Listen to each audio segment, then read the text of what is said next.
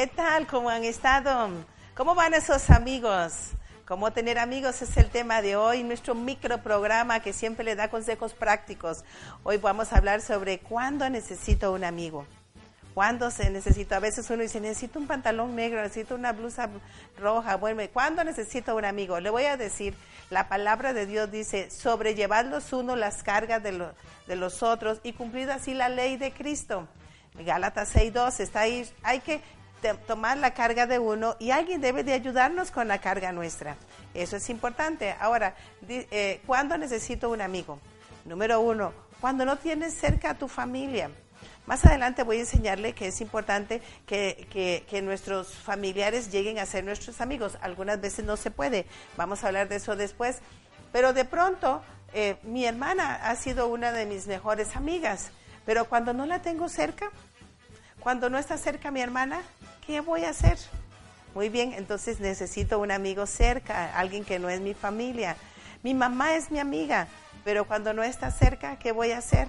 Entonces voy a buscar un amigo, voy a tener a alguien que supla esa necesidad eh, que hablamos la otra vez de, poder nosotros sobrellevar la carga, alguien que me ayude con mi necesidad, alguien que me ayude a orar por mi problema, alguien que me ayude en medio de toda la tempestad cuando no está la familia. Algunas veces está la familia, pero no se cuenta con la familia. A veces el problema que tenemos es con la familia. Y entonces, ¿qué necesito? Necesito un amigo.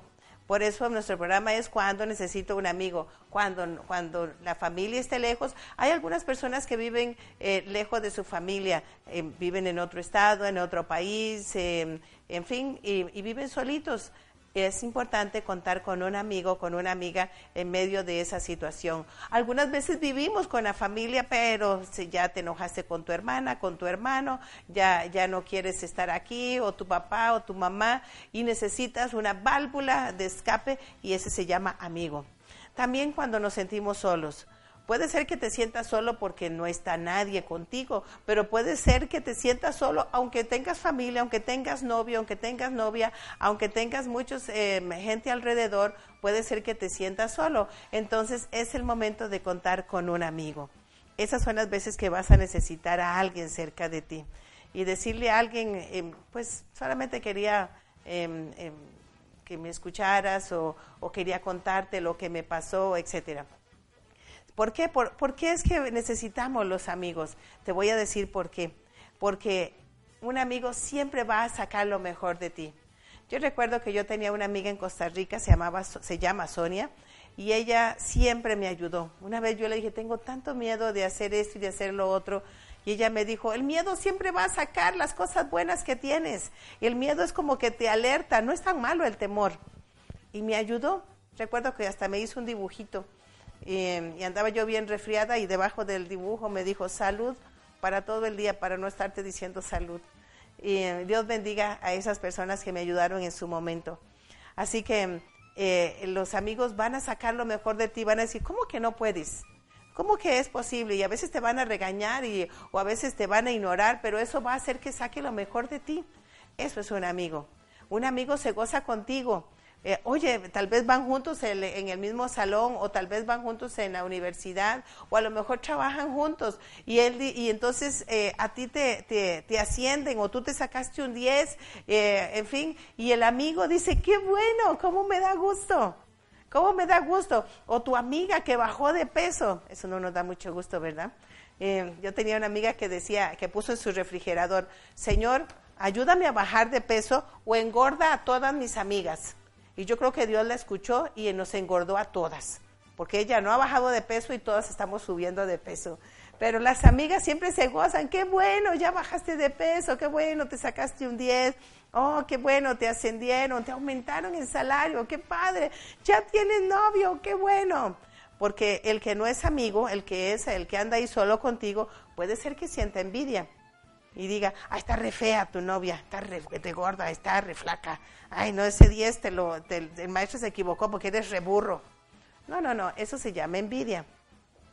Por lo tanto, usted debe de saber que un verdadero amigo va a sacar lo mejor de ti y va a gozarse contigo. También tú gózate de cuando tu amigo le pase algo bueno, eh, felicítalo, tíralo para arriba, apáñalo, en fin, gózate con el, el triunfo de tus amigos. Eso va a hacer que la amistad se haga más fuerte. La otra cosa es que los amigos se ayudan cuando uno cae. Eso dice Eclesiastés. Dice que si uno cae, el otro lo levanta. Bueno, ya, te, ya la regaste, manito. Tal vez ya todos, eh, la familia lo regañó, el pastor lo regañó, eh, la pastora lo regañó, ya todo el mundo lo tiene ahí de alfombra, pero el amigo va a decir, bueno, vamos a levantarnos, no te puedes quedar ahí. Vamos, échale ganas, vuelve a las primeras obras, vamos a orar juntos. Mira, vamos a ver cómo podemos salir de esta juntos. Te levanta. Y tú debes de levantar a tu amigo, porque la, tendencia eh, que tenemos en, a veces en, las iglesias o, en los grupos de amigos es darle el tiro de gracia. Ah, yo sabía que no servía, yo servía que iba a fallar. Y le dan el tiro de gracia. No, no, no, no. Ayúdalo a levantarse. Tú mismo piensa, ¿cómo puedo ayudar a esa persona a levantarse? Algunas veces nos fallaron. El amigo siempre nos va a estar hiriendo. El amigo siempre nos va, a decir la verdad y eso no nos va a gustar. Entonces tú cuando le pase algo malo, tú vas a decir, ah, qué bueno, ya ve, ahora va a pasar por lo que yo pasé. No, no, no, no. El amor no se goza de la injusticia, se goza de la verdad. Eh, por favor, trata a tu amigo cuando cae, trátalo con misericordia. También los amigos se tienen paciencia.